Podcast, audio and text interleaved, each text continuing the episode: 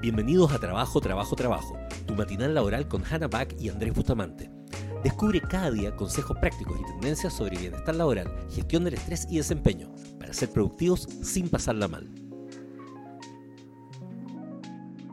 Hola, hola Coca-Cola. Hola, hola, bienvenidos a una nueva sesión, una nueva sesión del matinal laboral, que parte nunca Trabajo, trabajo, trabajo. Trabajo, trabajo, trabajo, y eh, le damos una bienvenida nuevamente a los que nos esté- a los que nos estén escuchando por primera vez y que por alguna extraña razón hayan llegado a este matinal porque alguien les dijo, oye, hay unos locos que están haciendo un matinal de eh, todos los días laborales de lunes a viernes y, y quizás debería escucharlo. O, Pues tú sabes, y felicitaciones a aquellos que están haciendo una rutina de mañana con sí, nosotros. Eso nos encanta. Quizás deberíamos hacerlo más temprano, eso lo está diciendo alguien, pero si estuviera más temprano probablemente no estaríamos conscientes. Entonces, no estaríamos conscientes, literal, sí.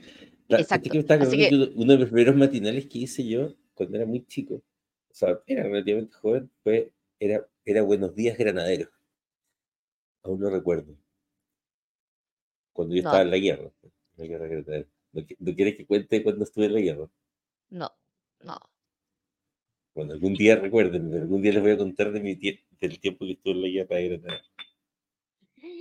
El problema de pensar que estás en la guerra es que cons- consistentemente pensé que estás en la guerra. Así que, bueno, hola, le damos saludos a los que eh, están viéndonos en vivo y también saludos cordiales para los que no nos ven en vivo y nos ven en cualquier otra hora, haciendo que eh, el material no tenga tanto sentido, pero el contenido sí.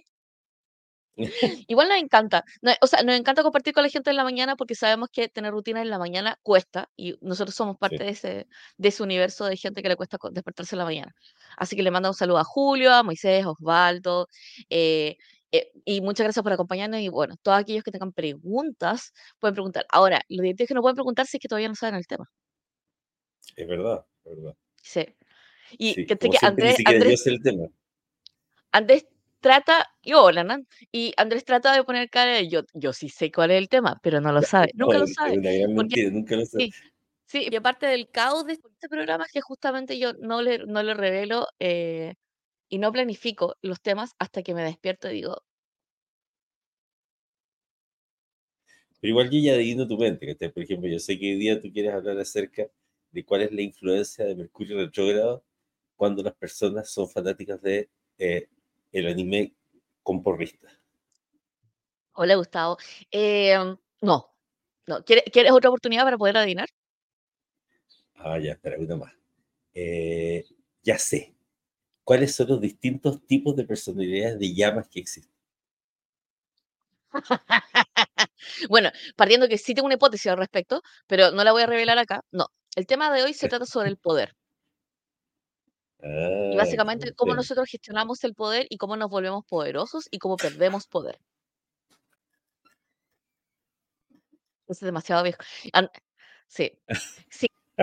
Entonces, hablemos, hablemos del poder porque justo ayer estábamos hablando con un amigo, con un súper buen amigo, y me dice, ¿sabes qué? Tengo problemas con que me controlen. Lo cual explica mucho su vida profesional. Mm, Y por otro lado, tengo otra amiga que estaba hablando el otro día y es como, es que tengo problemas con ser jefa. Y todos esos son relaciones con el poder. Entonces, la pregunta es, como en, e- en esta ocasión, es como uno, eh, ¿cómo ejercer el poder? O sea, ¿dónde, dó- dónde, o sea, ¿y quién te da el poder? Entonces, este es un tema que yo creo que normalmente no se trata dentro de la oficina, porque también se, se asume que hay ciertas estructuras y como ciertas jerarquías que son como naturales de la oficina. Entonces, el jefe siempre tiene más poder que tú, y tú puedes elegir tener eh, distintas relaciones con ese poder. Puedes eh, ser parte del poder y ser la persona que mece la cuna, es una película de los 80, pero bueno. eh, ser una persona que va en contra del poder y la verdad es que eh, destacarte dentro de tu organización por ser esa persona que va en contra del poder, esa persona que es, neutral al poder y que no quiere nada con el poder, o esa persona que ayuda a generar el poder. Entonces, Andrés, ¿tú dónde estás respecto al poder? Bueno, yo soy demasiado poderoso, entonces es difícil. Eh, escribirlo. Pero, no, a ver, yo creo que una, una de las, esa es una de las discusiones principales, yo creo, eh, y más importante en psicología organizacional, el tema justamente del poder. Eh, sobre todo porque en el caso del liderazgo se habla mucho acerca como el, el fondo, el poder otorgado versus el poder que tú adquieres. Porque en el fondo una persona puede estar en una posición de poder porque en el fondo, qué sé yo, es el jefe, pero en realidad no pesa, como dice, el, claro, que dicen no pesa menos que un paquete de caberitas, ¿no es cierto? Ah, eh, y luego está esa persona que efectivamente, un poco el enfoque del padrino, que siempre me ha gustado mucho, yo diría que ese es mi enfoque siempre, eh, que es como estar un poco en las sombras, ¿cachai? Porque en el fondo, de alguna forma, deja súper claro a todo el mundo que tú tienes el poder, pero no necesitas siempre estarlo eh, ejerciendo. Ah, y en general yo diría que el poder tipo el padrino, a pesar de que el padrino haya sido un mafioso, uno puede decir que no necesariamente es un modelo de conducta, tener una mafia, eh, pero valoraba mucho el, el, el, el, fondo, el concepto de la reciprocidad, de, de, de, de, la colaboración. Si uno lo piensa en el fondo, las mafias, dentro de todo, no me que su fin último, ¿no es cierto?, tenga, tenga issues, eh, funcionaban como, como un grupo muy colaborativo, donde, donde las estructuras de poder son muy importantes y donde, y donde el poder se gana. El poder no se otorga. O sea, es decir, tú puedes ser el hijo del capo de la mafia y que te desprecien, eh, y, haber sido nadie, entre comillas. Dentro, si uno lo piensa, la mafia dentro de esto es bastante meritocrática. Eh, y, las personas pueden ir. Claro, tú matas gente y te dan poder, ¿cachai? Claro, en el fondo, y, no existe. Entonces, entonces, en el fondo, tú puedes venir de donde sea y ir adquiriendo poder. Eh, y, y, es muy interesante porque tiene muchos códigos respecto a cómo se mantiene, que tiene que ver con las formas. ¿ah? Eh, entonces, si eres una persona, los criminales tienen códigos súper complejos respecto a, a, a, a, quien, a quien un gallo, por, por, algo en la cárcel, el gallo que roba bancos lo, lo tratan mucho mejor que al, al lanza de la esquina. Entonces, creo que el poder es una cuestión muy delicada que tiene que ver con la forma, con la comunicación, con las acciones que uno hace. Eh, no es simplemente, claramente, no es simplemente el cargo. Y de hecho, ¿por qué estamos hablando de esto, de esto en específicamente en un material laboral? Porque entender las dinámicas de poder es el casi el 90% de tener una carrera profesional. La gente piensa que es ir al trabajo y hacer tu trabajo y se quiere aislar por a veces motivo de la ansiedad de tener peleas de poder y la verdad es que pierde horriblemente. O sea, acá en, acá en la modalidad es como creo que sí hay que ser más Cersei en la vida eh, tratar de ser menos kumbaya y querer, querer que todo el mundo sean tus amigos, ser gente decente, pero entender la dinámica de poder justamente para poder hacer el bien. Eh, y, y, creo que esa es como la, típica discusión que he tenido con un montón de gente, que es como, no, lo que pasa es que no, no me gusta ser jefatura, no, es como, es que yo prefiero que se peleen entre ellos, y el problema es que eso hace que terminemos con puros jefes narcisistas, eh, puros jefes inseguros pero violentos, puro jefe pasivo-agresivo. O sea, realmente necesitamos que la gente que puede ser buena jefa se convierta en buena jefa. Pero para que se convierta en buena jefa necesitamos que tomen las acciones de poder. Entonces, eh, ¿qué vamos a necesitar? Eh, este, es el, este es un libro que estamos leyendo los dos con Andrés, que tiene que ver con las 48 leyes del poder. Evidentemente no estamos demasiado de acuerdo con todas, porque es como, pero sí les voy a mencionar algunas que nosotros hemos, eh, sabemos que efectivamente funciona así, porque lo hemos probado en el sector público, en el sector privado y todo eso. Entonces, la primera es, nunca le haga sombra a su amo. Uh, eso es muy importante. Y sombra es, el ego, el ego está súper asociado con el, el, instinto, el instinto de huir o pelear si yo me siento atemorizado por lo que me acabas de mostrar, independiente si aquello me beneficia, voy a tener un problema de poder contigo y voy a tratar de eliminarte del lugar. Entonces, entender la línea, eh, entender la línea de dónde se genera el poder es algo súper, súper importante. Eh, y, y ahí está la razón de por qué mucha gente que es como de, no sé, como chupa media, en general tiene mejor manera de poder navegar y no es porque su naturaleza solamente sea chupamedia, sino entienden esa dinámica del poder donde la persona que tiene el poder no lo quiere ceder. Y eso significa que tampoco quiere ser su ego. claro, hay que ser cuidadoso con ese concepto como de pasarse de listo.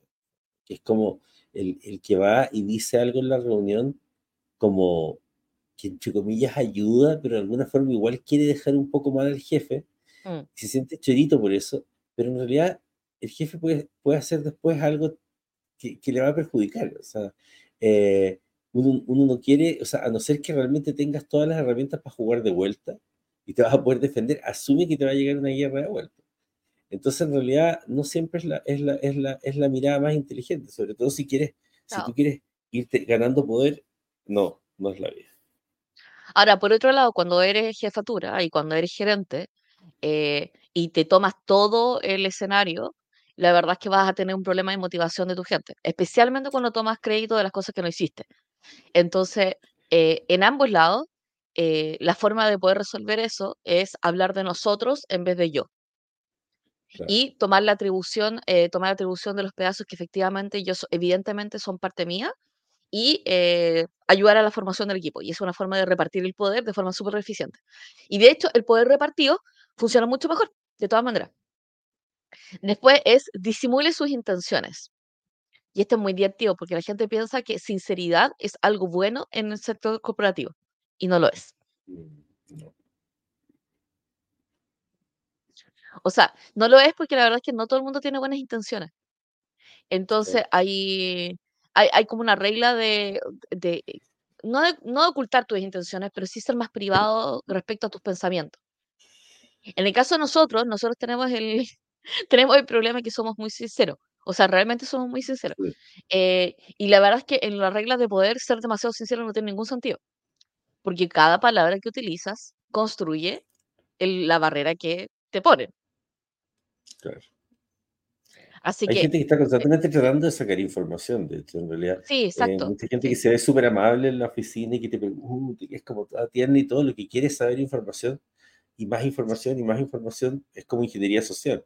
Entonces tiene que asumir que en realidad esta gente no la conoce, y no se trata de ser desconfiado así como mal, que no, pero en realidad uno tiene que ser muy cuidadoso de con quién confía realmente.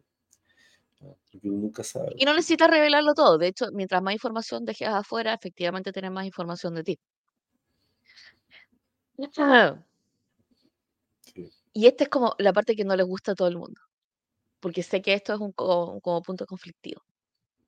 Busque llamar la atención a cualquier precio. Y el busque llamar la atención a cualquier precio es como, no, es que a mí no me gusta el escenario, no, es que a mí me gusta estar más como de perfil bajo. Esa es la muerte profesional. Sí. Muerte profesional. No tienes poder si es que no te ves.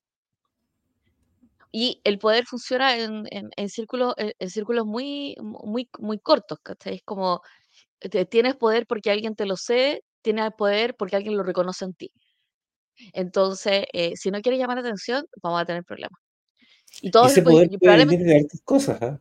O sea, por sí, ejemplo, el, el, y de el hecho, saber algo, siempre me acuerdo, del viejito ese que siempre habla de cosas de dinero en Instagram que nunca nos acordamos del eh, nombre, sí, porque hay que buscarlo en los comentarios, porque nunca lo ponen además, como que justamente para robarle el contenido. Siempre hay un ladrón de contenido que usa el viejito, de lo que más pena me da. Eh, y- pero bueno, pero el punto es que él decía de que nadie iba a entender ni, ni iba a pescar tu trabajo, o sea, nadie te conoce realmente por tu trabajo, o sea, que sea una guay que cambió la vida, eh, pero sí por los talentos o por cuán interesante sea. Entonces, ser interesante se transforma en algo. Entonces, a veces puede ser, por ejemplo, el gallo en la oficina que sabe trucos de magia. Puede decir, oye, pero ¿qué tiene que- eso? Pero sabes que esa cuestión, ah, o el, o el que toca la guitarra en los paseos, no sé, el que hace el asado.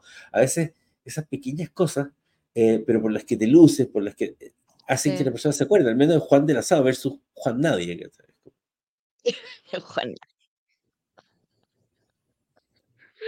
Este me encanta. Gane a través de sus acciones y nunca por medio de sus argumentos. Y parte de eh, tener poder es aprender la lección de que no quieres ganar las batallas, sino quieres ganar las guerras. Claro. Y en ese sentido, es mucho más importante ganar en los hechos que ganar en las discusiones. Tener la razón no es lo mismo que es estar bien. Sí, Eso lo decimos varias veces en este matinal. es gran tener la razón no es lo mismo que estar bien. Y en el, en el lenguaje de poder, estar bien es cuando tienes poder, no es cuando tienes la razón, cuando tienes poder. Ganar en argumento es algo muy, muy simple. Ganar en acción es algo muy, muy difícil. Exacto. Bueno, ahí Este, ¿Mm? Brian dice, decirle al jefe que un carajo. Bueno, mira, si existe, si existe confianza con el jefe como para decirle eso, porque sabes que es divertido, pero existen jefes tan cara raja que efectivamente tú le dices eso, por ejemplo, oye, eres un cara baja porque me das más carga laboral y no me pagas más y tengo que absorber dos áreas y él se va a reír y decir, ah, sí, ah, soy vaca. Sí. Y se va a ir. Y se va a sentir orgulloso. Y se va a sentir orgulloso de haber sido así. Entonces, claro, ahí no hay mucho. o sea, por ejemplo, ¿Mm? el poder al ser así. O sea, por ejemplo, en una, en una relación de poder de esa naturaleza, donde estás, eh, donde una persona ejerce el poder contigo, eh, ¿qué es lo que sucede en, el mundo laboral normalmente? Eh, respondes a través de la renuncia silenciosa, ¿sí? Entonces, empiezas a hacer menos pega, y, o sea, empiezas a hacer menos trabajo, y al proceso de hacer menos trabajo, ganas, o sea, ganas más poder. Y, por ejemplo, una de las cosas que ocurre en ese escenario es que empieza a hacer la renuncia silenciosa, eh, pero tu trabajo se vuelve algo súper monótono, algo súper plano, y la verdad es que quedas atrapado en ese trabajo para siempre. Entonces, ¿qué ¿cuál sería el ejercicio para poder ganar poder de nuevo? Es que independiente de lo que él haga, es como, tú no me das, tú no me das el trabajo, este trabajo es mío. Y es una forma de ganar el poder de vuelta. Y como este trabajo es mío, yo lo voy a hacer demasiado bien. Y ya que, no, ya que no me pagas más, lo voy a optimizar a nivel de que en realidad puedo hacer este trabajo en un 40% menos. Y lo voy a hacer en un 40% menos, pero va a depender absolutamente de mí. Todos los medios de control van a ser míos. Y como todos los medios de control van a ser míos, tienes el poder. Tienes el poder. Este ejercicio se llama cómo recuperar el poder. Cuando no tienes el poder, se llama cuando tienes la autodeterminación de poder controlar tu trabajo. De hecho, yo creo que justamente eh, el jefe flojo tiene la desventaja para él mismo de que si tú eres suficientemente vivo y de hecho eres, le haces toda la pega, entre comillas, eh, llega un punto en que en realidad el jefe flojo depende 100% de ti. Entonces, sí, porque flojo. Eh, claro, exactamente. Entonces tienes todo el poder ahí. Entonces puedes diseñar cosas que están ah. totalmente a tu favor. Entonces al final es como, claro, porque tengo que trabajar un montón para tener poder. Bueno, ¿y quién dijo que el poder era algo fácil? el poder requiere mucho trabajo. El, el, el, otro día, fíjate, ayer estaba viendo un, un, seminario de alguien que decía, está esa frase de Confucio de que si tú trabajas en lo que amas, no vas a trabajar nunca más un día en tu vida. Sí. Entonces, el concepto es ese, ¿cachai? Que en el fondo no, Entonces, él decía, bueno, este es un seminario para ganar no sé cuánta plata, que se te haciendo lo que realmente amas, y en el fondo te quiere decir que nunca más vas a trabajar. Entonces decía, no tienes que pensar que no trabajar nunca más significa que vas a estar tendido guata al sol, sino que si trabajas en lo que amas, es como si no trabajaras, pero eso no significa que no tengas que hacer pega, son cosas distintas. Entonces puedes tener poder y, trabajar. Me gusta esta, la ley 10, que es infection. Yo creo que me gusta el nombre, pero, pero es como, eh, pero es tan importante sociedad, eh, el, evita a las personas que no están felices y que sienten que no tienen suerte. O sea, esto lo hemos dicho en, otro, en, otro, en otros eh, episodios de cosas. Es como, aléjense de esos círculos ¿ah? donde, está, donde está la persona como fatalista, donde está la gente, el grupo, ahí está, por ejemplo, el grupo de los rumores, eh, la gente que está todo el rato hablando de las cosas terribles que van a pasar y todo, porque la verdad es que eso es infeccioso, o sea, desde el punto de vista de, lo que hemos hablado de la neurona espejo y todo, ustedes empiezan a caer en ese, en ese juego ¿ah? y se transforman en esos personajes, y la verdad es que eso solamente va generando, eh, claro, y esas son las personas que no tienen poder justamente. Eh, se cree, es divertido, pero creen que tienen poder al hablar de las copuchas y hablar mal del resto y todo. Pero en realidad son, son, son miradas en menos. Porque saben que no son confiables. Y de hecho, confianza es poder. Establecer los rasgos de confianza es poder.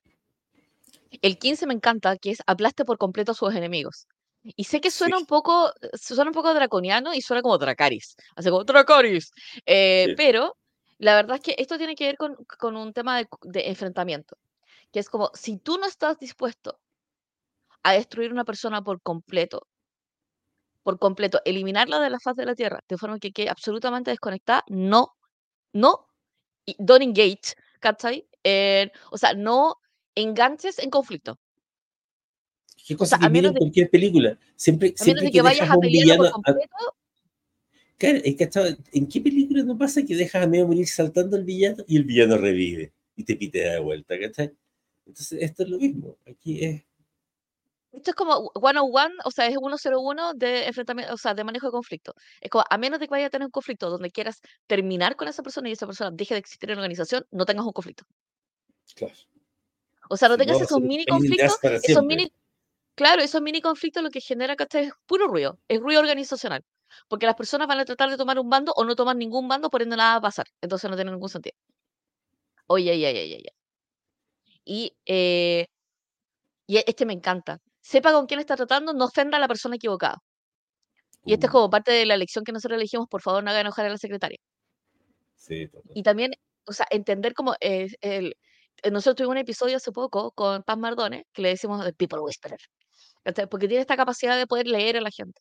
Y una de las cosas que nosotros tenemos que entender cuando nosotros queremos tener poder en la organización, tenemos que tener, querer autoridad dentro de la organización, es que tenemos que entender dónde reside el poder y quién entrega el poder. Y básicamente, quiénes tienen el poder por jerarquía, eh, quiénes tienen realmente el poder a nivel de decisión, o sea, cuál va a ser la opinión que va a pesar más. Y eh, finalmente, cuando tú quieras que ocurre, que ocurra algo, ¿dónde tienes que poner la fuerza para que eso ocurra? Entonces, hay gente que piensa que lo que tiene que ocurrir para, para que las cosas que ellos quieren pasen, significa que ellos tienen que tener el poder, en vez de entender de que una, si una persona ya tiene el poder, es mucho fácil ponerle la idea a esa persona y que ocurra. Mucho más fácil, porque esa persona ya tiene el poder. Lo otro es, no, de- no dejes el poder, eh, no dejes el poder en manos de la persona que te desagrada. Entonces, todas las personas que te generan una reacción, así como visceral, es gente que tiene poder sobre ti. Y por cierto, la gente nota que tiene ese poder. Entonces, yo me acuerdo de que teníamos una persona conocida que se llevaba re, re mal con Andrés. Todavía lo detesta. Eh, pero eh, ponía nervioso a Andrés. O sea, no nervioso, pero sí lo desagradable. Así que yo, yo en mi, en mi, de- en mi del carnillismo le dije, trátalo demasiado bien. Confúndelo. ¿Y qué se refieren con co- confundirlo? Yo le dije, cada vez que lo veas, tienes que estar demasiado alegre de verlo. Claro. Tienes que revisar las cosas que haga y tienes que felicitarlo profusamente. Pero de verdad, así como, no, no mientas. O sea, ve las cosas que consideres buenas y felicítalo. Empieza a considerar todos esos atributos que, eh, to- todos los atributos que consideres positivos y resáltalos. Y lo que va a ocurrir es que esa persona, solamente por el principio de consistencia, en realidad no te va a poder atacar, porque eres la persona que dice cosas buenas de él. Y hasta el día de hoy, el pobre sigue confundido. Sí. Totalmente. Y ahora lo hago consistentemente en general. Cuando alguien es como desagradable o lo que sea, entonces empiezo a hacer, por ejemplo, incluso para tratar, sirve mucho para tratar con el hate. Eh, porque termináis dando vuelta a, a, a, esas personas. Ahora, de hecho, eso, eso me lleva a, a, a una, a una de las leyes que le encuentro muy buena eh, y que en realidad está un poco antes, ¿ah? Eh, pero que es esta de, ah, porque la encuentro muy buena, ah, que nunca pongas demasiada confianza en los amigos y aprende a usar los enemigos. Pero, pero lo interesante es que dice que en el fondo el problema de los, de los amigos, ¿cachai? Es que se ponen como spoiled, ¿cachai? Como que te empiezan a hacer needy, como que, ay, pero es que no me llamaste, que...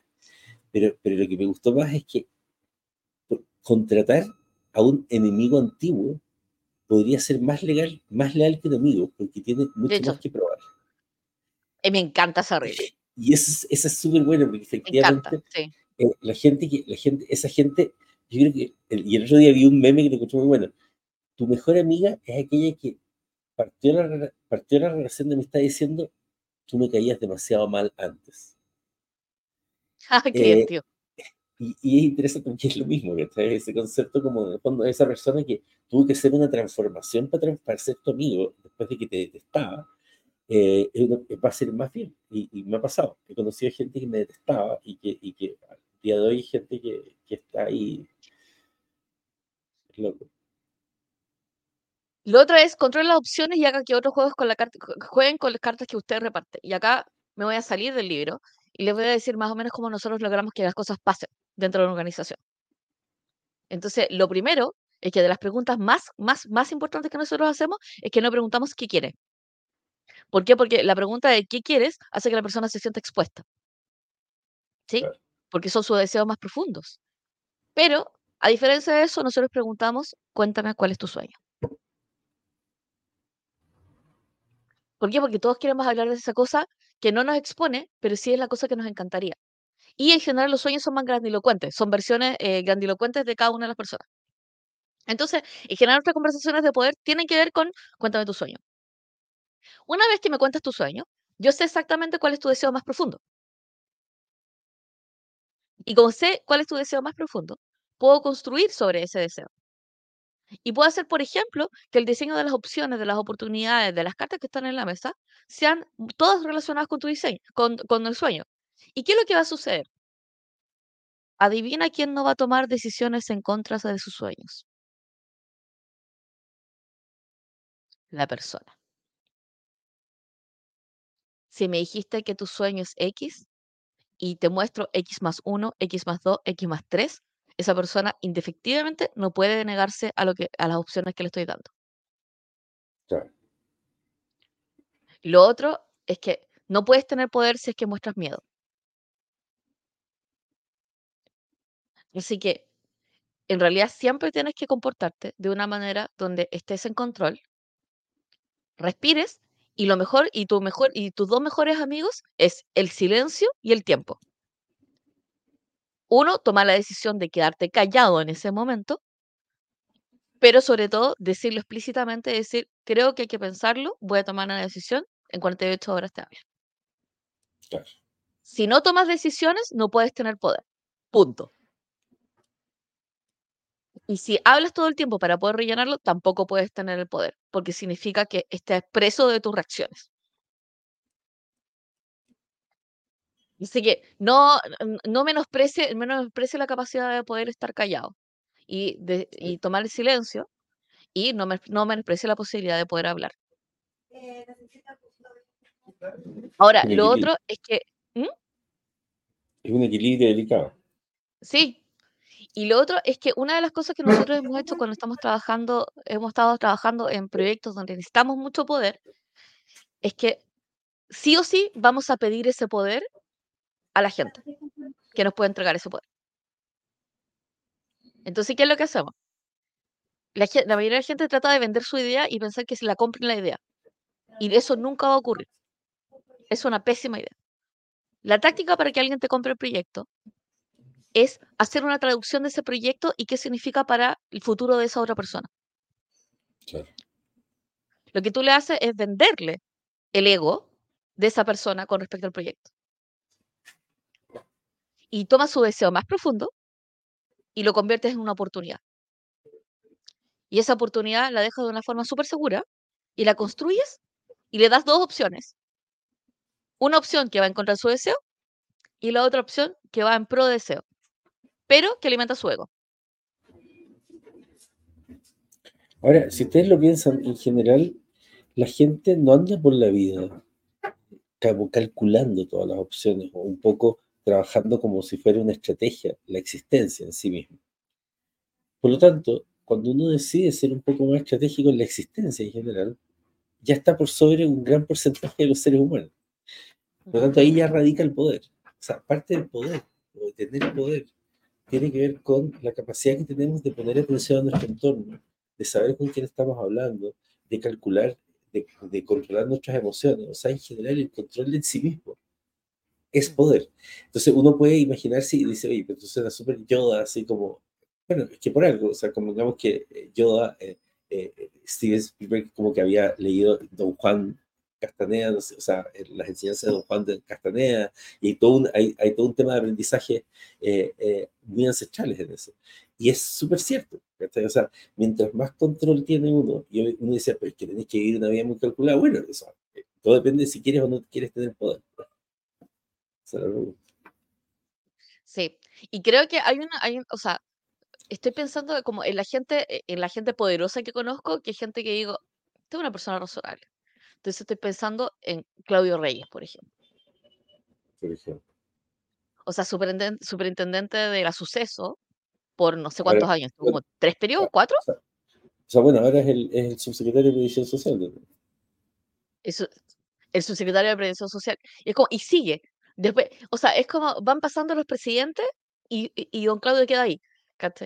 Y don Claudio tiene una capacidad de poder, de, tiene un tipo de poder que es muy interesante, porque es una persona que entiende cuál es la naturaleza de las personas. Y al entender la naturaleza de esas personas, es capaz de darles exactamente aquello que quieren por exactamente lo que él necesita. Claro, y en el fondo esa capacidad de, manejar, eh, de hacer también que los otros, y que las otras personas estén contentas de trabajar contigo. De hecho, yo conozco gente, por mm. ejemplo, siempre me acuerdo, eh, de hecho hay, hay una, ley que dice, bueno, que hagas que los otros trabajen por ti y toma el crédito. Yo no estoy de acuerdo con lo de tomar el crédito de los otros, pero uno puede mezclar eso y decir, ¿sabes qué? Puedo, puedo, hacer, puedo hacer que, pero sí puedo hacer que el resto trabaje por mí, darles el crédito, pero igual quedo yo como una persona muy eficiente y soy capaz de gestionar eso. Y siempre me acuerdo de una persona que trabajaba en mi organización que, que gente lo encontraba como flojo, entre comillas, porque yo le pedía un trabajo y nunca lo hacía él, siempre lograba que mucha gente trabajara y terminaba entregándome un buen trabajo, pero, pero él no lo había hecho. Entonces la gente decía, oye, pero que él no trabaja. Y yo le decía, no, al contrario, él es muy inteligente, porque ocupa muy bien su tiempo. Logra mantener, él cultiva todas estas relaciones increíbles con la gente que hacen que la gente con mucho gusto haga partes del trabajo sin darse cuenta. Y él terminaba luego encajando, eso sí, juntando ese trabajo y entregando un producto que era mejor que el de una persona mejor que había trabajado todo el tiempo. Esa capacidad de hacer que la gente quiera entregarte eh, su tiempo y todo, eh, es una capacidad que le tienes que ir desarrollando y en realidad él ocupaba todo su tiempo en llevarse bien, en decirle buenos días a la gente, en ofrecerle un cafecito, en esto, en hacerlo sentir bien. ¿ah? Eh, y de esa forma se armaba una red que era muy poderosa. Es que parte, o sea, yo, yo creo que eso es lo que hemos aprendido con el tiempo, que es como la capacidad de poder convencer a la gente de poder hacer las cosas, la capacidad de, de hacer sentir a la gente segura, eh, y esto es muy divertido. ¿Dónde uno nota cuando un rey no tiene poder? Cuando tiene que estar ejerciendo su poder todo el tiempo. Entonces, a nivel de jefatura, si es que todo, o sea, si es que, si es que tu control sobre tu, sobre tu tipo de jefatura, tu estilo de jefatura, tu estilo de gerencia, es gritarle a la gente, es forzar eh, medidas que en realidad la gente no quiere, es eh, básicamente como estirar el hilito contractual constantemente y esa es tu mecánica, no tienes poder. Inmediatamente yo te digo que no tienes poder. Y no solamente no tienes poder, sé inmediatamente cuál es tu rol dentro de la, dentro del, dentro de la mesa de gerencia. O sea, porque sé inmediatamente que eres el gerente que es bulliado por los otros gerentes. Sí, claro. Lo tengo clarísimo. O sea, y de hecho nos ha pasado mucho, nos ha pasado varias veces, que es como digo, este, este, ¿cómo puedo determinar cuán buen gerente es? Es como cuáles son los niveles de control que tiene que ejercer, cuál es el nivel de violencia que tiene que generar eh, con, eso, con esos controles. Eh, y finalmente, ¿dónde, eh, ¿dónde está el poder? Finalmente. O sea, ¿cuánto, ¿cuánto poder le cede la organización con respecto a la capacidad de poder resolver algo? Ahí donde está da real. hay, una ley que me encanta y que, nosotros la usamos harto. y yo diría que, de hecho, es, es, es una. Yo a veces cometo errores, o sea, sobre todo antes era muy bueno para ofender a la persona incorrecta, en fin, y cosas por el estilo. Pero que me mantenía mucho del poder y que hoy día a nosotros nos pasa con la gente con la que trabajamos, es el concepto de haz que tus logros parezcan sin esfuerzo. Me acuerdo la, primera vez que aprendí a usar open source y que tenía que hacer un proyecto y en realidad me demoraba dos días en armar un e-commerce, pero entonces yo, qué sé yo, dejaba que pasaran un par de semanas ah, eh, y, en el fondo es aprender trucos de magia. Es como cuando nosotros de repente de un día para otro al cliente le tenemos montado un e-commerce con no sé qué cosa de cuestión. Nosotros en realidad no, o sea, hay un costo detrás de eso. No es que, no es que lleguemos a lo hagamos. En realidad, me qué sé yo, pasarse toda la noche armándolo o han sido años de investigación para llegar a eso. Pero es como, ah, no, mira, ahí te monté una cuestión y todo lo hicimos en la noche o mientras estábamos y cosas. Genera una sensación de magia que es como. de magia ah, pero, pero ¿cómo? ¿En qué momento? Ah, no, qué sé yo, mira, me metí en la micro, monté un e-commerce, qué sé yo, ¿para qué? Y es como, si la gente ah, no le gusta hacer eso normalmente porque dice, no, pero es que entonces va a parecer que no, no me costó nada y me van a pedir más y todo lo que No, en realidad lo que es todo lo contrario, que realmente pareces un ser mágico, como la gente quiere magia. Bueno, hay una, hay, una, hay una cosa que a mí me carga que tiene que ver con el tema, con, con el tema del poder dentro de las oficinas, que tiene que ver con la gente que se siente poderosa, básicamente por ser como el tope de puerta. Oh, sí. es como, no, lo que pasa es que no pueden hacer esto porque no me preguntaron. O se siente poderosa porque no, es que los datos los tengo yo y solamente los puedo manipular yo. O y así. Y en general. El sector público era el que no firmaba el memo. Sí, en el sector público son todos, básicamente. Como, eh, o sea, Ya, es, de más- es mucha gente. Porque es muy fácil sentirse poderoso a través de decir el no. Y la verdad es claro. que lo que uno descubre con el tiempo es que el que tiene poder es el que dice sí, no es el que dice que no. Entonces la pregunta es sí a qué y no a qué. Entonces, por ejemplo, a nivel de datos, em- esa persona sería mucho más poderosa si, la si fuera la persona que puede responder a través de los datos, no la persona que tiene guardados los datos dentro de su oficina o dentro de su Claro. computador. O sea, ser la persona que puede instruir, que puede ayudar y que básicamente se vuelve confidente de todo el mundo con respecto a los datos, no la persona que guarda el- los datos en su computador. Eh, y, y- llega un punto donde efectivamente, eh, factualmente, o sea, a nivel de los hechos, tú puedes decir, yo soy una persona poderosa porque esto no se puede hacer sin mí. Sí, pero también eres la barrera de innovación de toda la organización. Claro. Entonces, eh, hay que tener mucho cuidado de, de dónde pongo el poder. Entonces, eh, hablemos de la mala Claro, o sea, o sea, de hecho, de hecho el tema, es- esa es la pelea que he tenido siempre con la gente de tecnología. porque, O sea, el fondo tú tenías que la cuestión no ocurre porque entonces, y, y hablé con el jefe informático y te dice, "Ja, pero es que, ¿sabéis qué? Aquí no se mueve un dedo sin que yo lo diga. ¿cachai? Es que si yo Eso es quiero más- una mala señal. organización y todo, eso, puta, no sirve para nada. En realidad lo que tú haces es Eh. destruir la organización. No, ser chorito no, no es tener poder. Ah. O sea, yo creo que, esa- esa- esa- yo Sí. creo que nuevamente esto es lo mismo. El, es- el poder no es del que grita más fuerte. O sea, No. puedes tener un poder temporal, ¿cachai? pero en el fondo no, no ganas respeto tampoco. Y el respeto es muy, es muy importante del poder. O sea, parte muy importante del poder es, es el respeto. Bueno, y esa es la otra cosa. Co- Nunca vas a tener poder si sientes que la otra persona tiene que probarte algo para ser respetado. O sea, a mí me ha pasado, es que no se ha ganado mi respeto. No se tiene que ganar tanto respeto. O sea, parte de entender el poder es justamente no entrar en una enemistad con la gente porque sí. No hacer que la gente esté en un constante desafío contigo. Poner a la persona en confianza es poder. Poner a la persona en buena disposición es poder. Entender los deseos profundos de esa persona es poder. Eh, ser la persona que ofrece las opciones es tener poder. Y ser la persona que influencia, la persona que toma las decisiones, es poder. Bueno, de hecho, ser la persona que pone las opciones es muy interesante. Esa es una, una ley que es como control the options, que, que, que otros jueguen con las cartas que tú le ofreces. O sea, ser propositivo es súper poderoso en realidad. La gente, ay, no, pero si esto, esto no es mi pega. Oye, pero haz que sea tu pega, porque en realidad, si tú eres quien está constantemente ofreciendo opciones, y más encima ofreces varias, lo que va a ocurrir es que van a, van a, van a tomar una de las tuyas. Entonces, diseñas varias opciones que te sirven. Abs- Absolutamente. Ah, bueno, y hay una, y, y- y- y también respecto al poder, tiene que ver con el, la el tiempo y la oportunidad. eh, y el, y el- el tiempo y la oportunidad tiene que ver con reconocer cuándo es el momento de tomar poder y ejercerlo. Entonces, en general, por ejemplo, cuando entra un nuevo jefe a un equipo de trabajo, eh, pasa que el- los primeros dos meses son súper cruciales para ver las dinámicas de poder que ocurrir. Entonces, en general, como el que se hace el chorito, se va a hacer el chorito, y en ese momento es la oportunidad de poder marcar si qué tipo de, qué tipo de autoridad vas a hacer. Entonces, por ejemplo, si es que lo dejas pasar y no haces ningún escándalo, probablemente no va a pasar nada.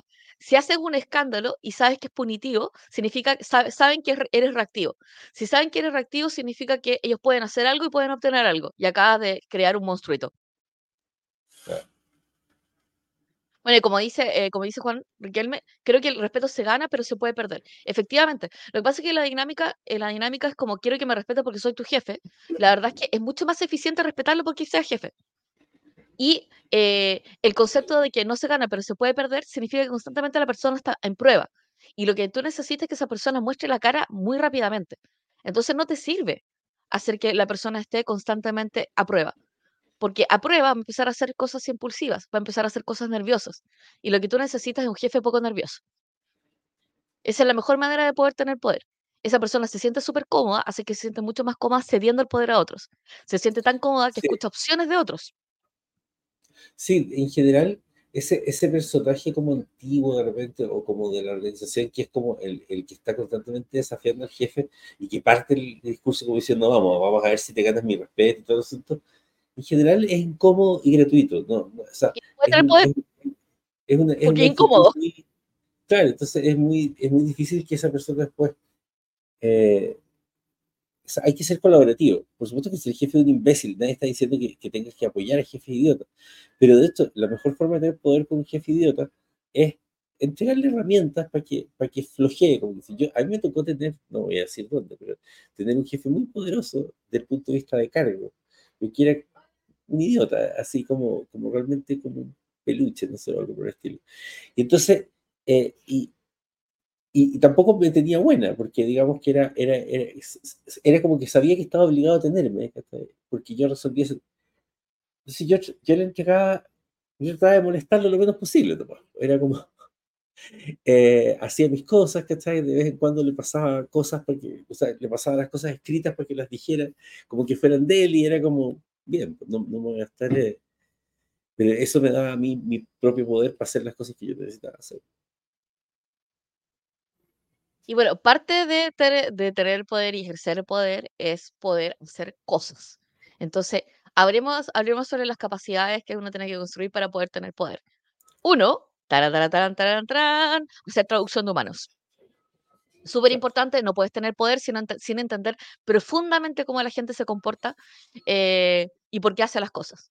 Lo segundo es tener el poder de la venta, ser capaz de poder vender una idea, vender un concepto, vender un problema, vender una oportunidad eh, y ser capaz de poder entender cuáles son las la diferencia entre una opción y otra. Eh, lo que dice Julio, saber escuchar el saber escuchar, sí, pero no solamente saber escuchar, sino interpretar lo que, estás, lo que la gente te está diciendo realmente.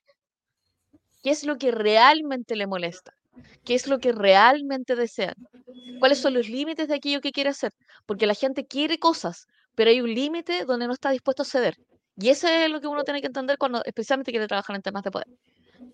Lo otro es eh, saber hacer, y esto me encanta, que es como hay un, hay un libro, no, siempre se me olvida el autor de este libro, pero que tenía que ver con eh, los barcos piratas, que es como no hay un barco pirata si no tienes pirata.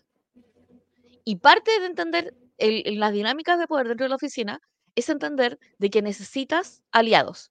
Entonces, ¿dónde están los aliados? Los aliados pueden ser tus compañeros, los aliados pueden ser personas de otras áreas, el aliado puede ser un gerente de otra área que le gustó el proyecto, el aliado puede ser tus clientes, el aliado puede ser una sucursal el aliado puede ser eh, tus compañeros, tu compañeros subcontratados de otro proyecto, pero necesitas aliados. No puedes tener poder sin tener un barco pirata. Y creo que esto es, de las conversaciones eh, recurrentes que tengo con la gente, porque la gente insiste en hacer proyectos solo. En aislarse, claro. En aislarse. Eh, en no invitar a la gente a tiempo, en hacer que la gente sea audiencia en vez de protagonista. Y esa va absolutamente en contra de toda nuestra experiencia de tener poder en las, las organizaciones. Yo, creo que, el peor miedo o, la peor cosa que uno puede hacer si quiere tener poder es tener esta desesperación porque por mantener el poder. Es muy loco, pero para tener poder tienes que dejar fluir el poder. Porque en el fondo lo que ocurre es como cuando tenía este emprendedor que no quiere contar su idea para que no se la roben. Eh, es como cuando crees que se va a difuminar, vas a perder el poder si compartes con otra gente, si tienes... Ahí es cuando empieza ese miedo que te hace perder el poder. Tener poder significa decir, ¿sabes qué? Mis ideas o lo que yo hago son suficientemente sólidas, porque yo soy suficientemente sólido. Como, y el resto lo va a notar. Porque, nuevamente, el resto de verdad que huele, esto es como los perros, Huelen el miedo, huelen... Eh, eh, eh son animales. La inseguridad y todo eso, claro. Entonces, el, el, por eso es tan importante trabajar sobre la seguridad y por eso también parte del poder también tiene que ver con la forma en que dicen las cosas.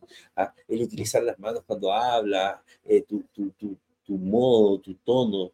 ¿ah? Eh, o sea, decir las cosas nerviosas. O sea, tú no, tú no puedes decir a alguien, oye, ¿podrías eh, tenerme este informe a las 3 de la tarde? Es como, ¿podrías? No, necesito este informe para las 3 de la tarde con tal y tal cosa. Y ahí volvemos a cómo se hacían las tareas y cómo, cómo el jefe, que tenga esto, esto, esto. Eh, y no dejes como opcional cosas que son órdenes. Exacto, y si la persona te responde de vuelta, oye, no puedo por tal y tal razón, tiene razón, no puedo, ¿por qué? ¿Qué puedes entregarme? Pero de alguna forma, que quede súper claro. Y, y, y, no temer a ser duro de repente, ¿no? Porque, porque también es parte, es, parte, es parte del... Yo siempre me acuerdo, tal vez era un poco extremo, pero la verdad es que tenía razón, decía, Mira, Andrea, aquí el problema es súper simple. Lo que pasa es que la gente no entiende. Y aquí tú lo que tienes que hacer es que tú tienes que tomar a una persona floja, una persona que no hace la pega, y sacarla a patada frente a todo el mundo. El resto entiende. Y es su forma de hacer gestión del cambio, pero tenía cierta razón. De alguna forma. O sea, efectivamente no puedes tener poder si que efectivamente ocurre algo de forma recurrente, que es algo que tú no quieres.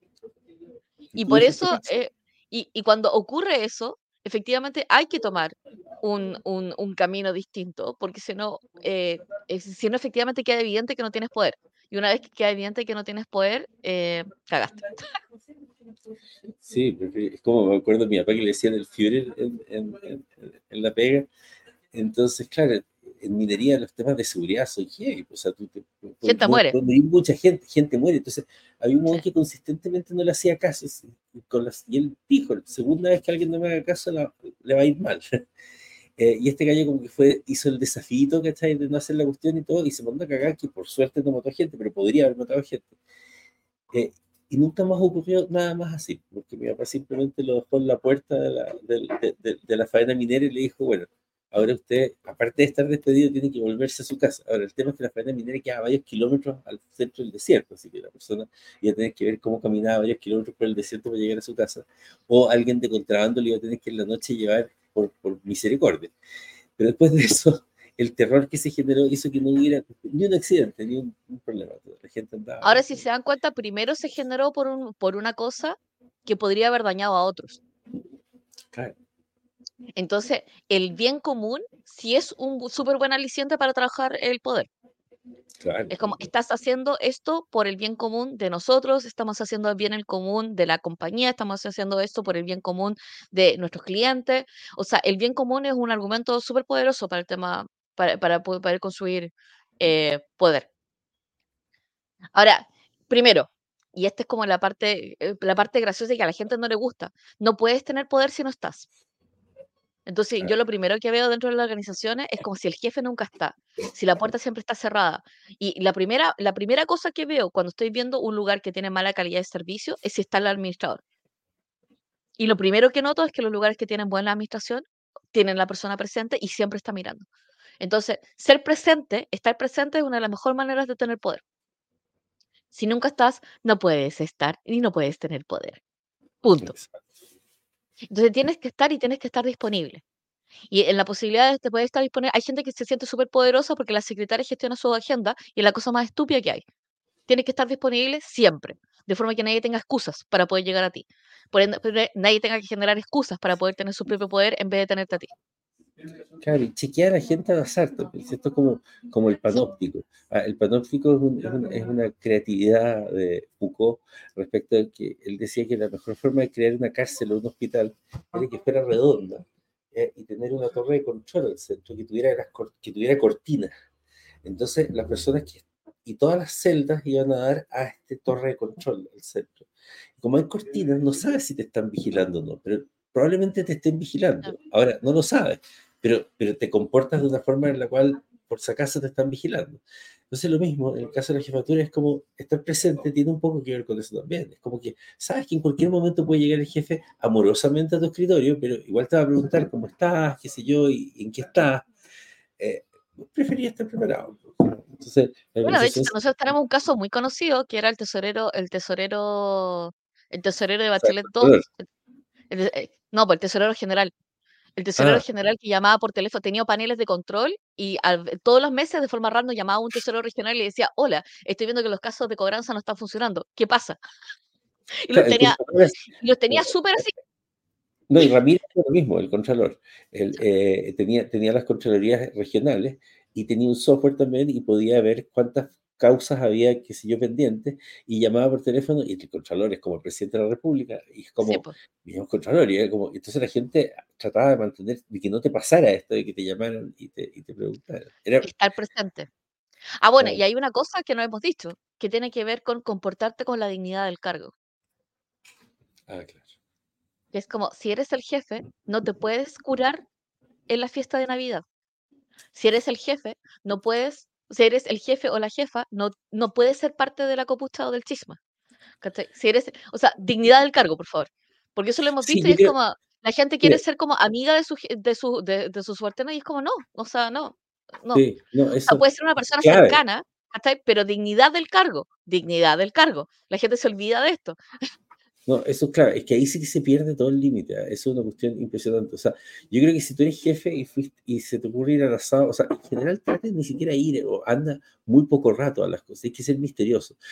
Sobre todo pasa mucho con la gente que la, hacen, la ascienden, tiene mucho más problemas para ser jefe, porque en el fondo la Sí. gente, los que estaban antes, de hecho, eh, me parece que lo más inteligente, o sea, una de las cuestiones que funcionaba muy mal en McDonald's sucursal.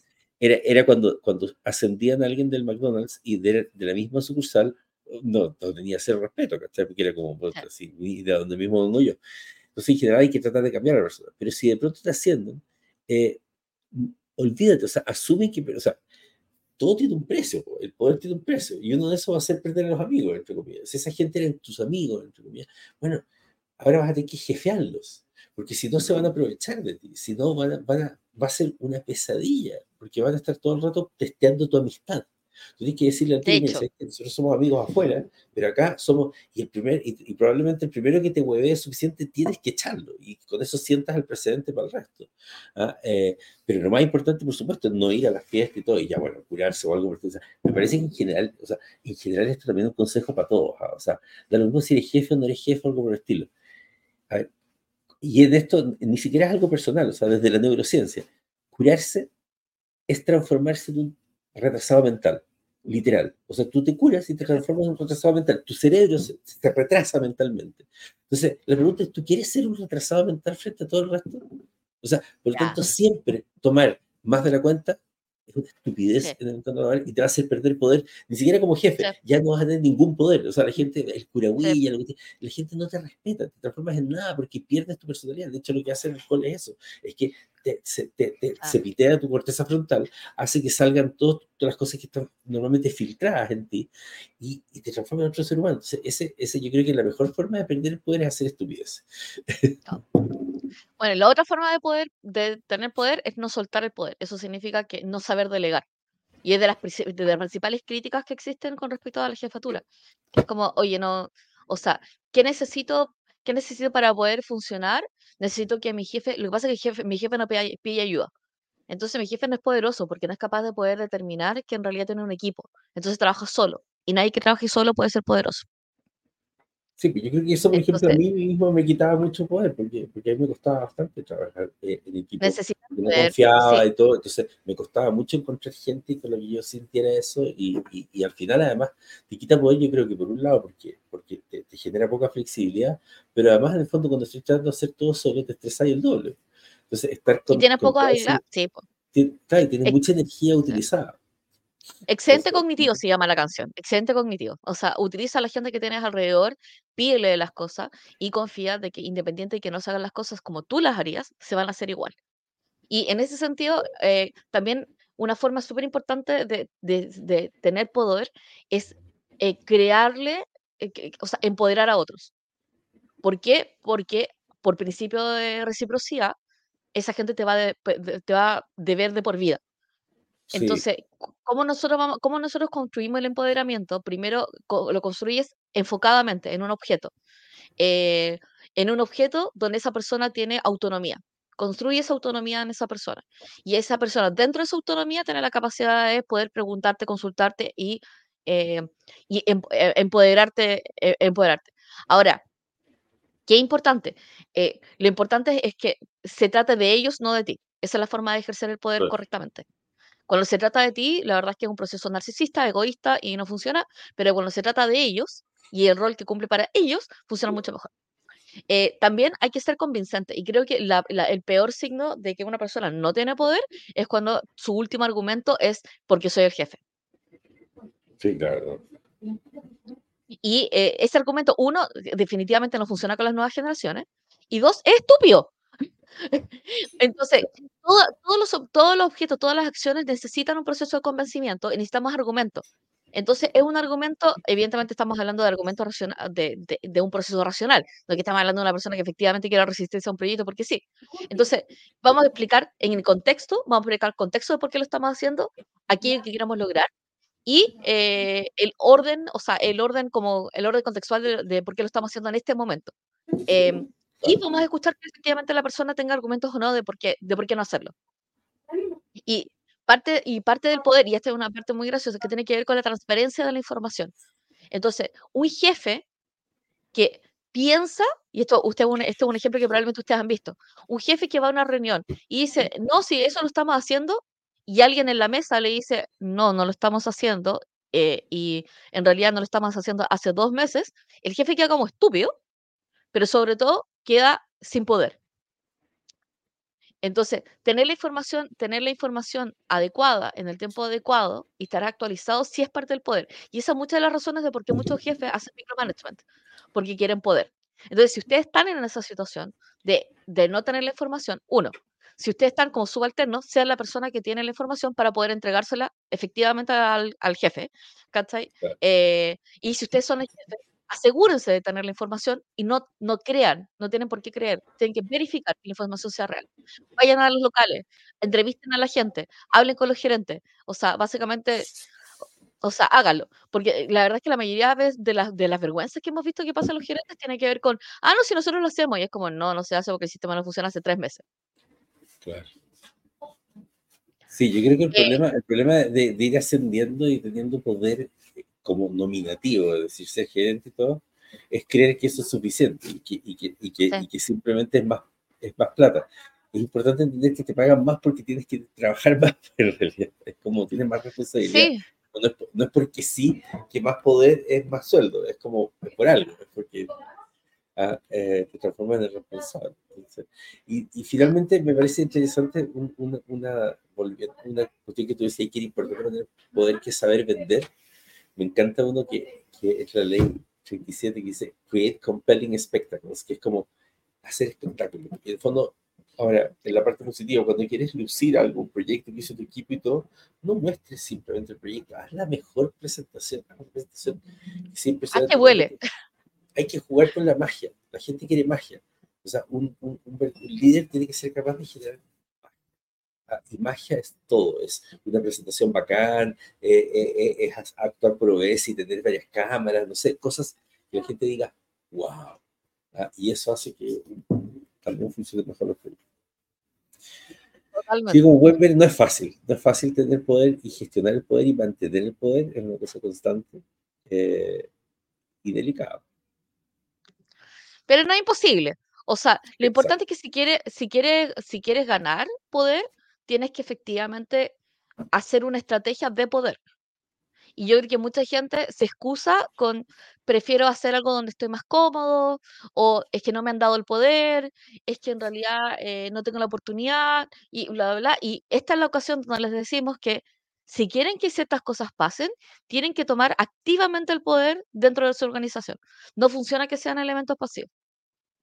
Eso significa que tienen que ser la persona que tiene la información, tienen que ser la persona que tiene la influencia, tienen que ser la persona que muestre las opciones, tienen que ser la persona que pueda solucionar algo de forma mágica, tienen que ser la persona que sea confidente, tienen que ser la persona que conozca el deseo de las personas, tienen que ser la persona que entrega poder a otros y empodera a otros, tienen que ser la persona que conecta a otros.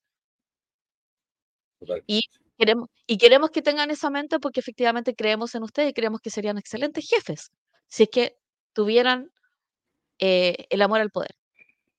Así que este fue un episodio del material laboral. Trabajo, trabajo, trabajo, también conocido como el príncipe Maquiavelo. Pero sí.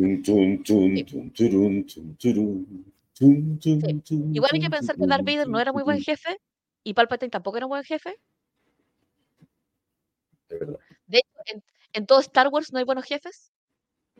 Sí, tenía que ser así para que le hicieran caso. O sea, nadie, literalmente nadie. ni Han Solo. No, no, pero, el, peor, no, pero el peor jefe era Kylo Ren. Kylo Ren se enojaba y rompía todo. Porque... No, ¿quién era, la mejor, ¿quién era la mejor jefa? Leia. La comandante Leia. Obvio, obvio. la mejor la veían, la, la, veían como la princesa y tal, y todo, y era una, era una, era una caballero Jedi. Era pitada. Era, era, era súper pitada. Sí. Así que eso, los invitamos a tener poder y empoderarse este año porque sin poder no podemos hacer cambios, así que muchas gracias por acompañarnos, los queremos mucho y nos vemos nuevamente mañana a las 8 de la mañana con otro tema que Andrés tampoco va a saber. Genial. Seguiré tratando de adivinar. Ya. Nos vemos, muchas gracias.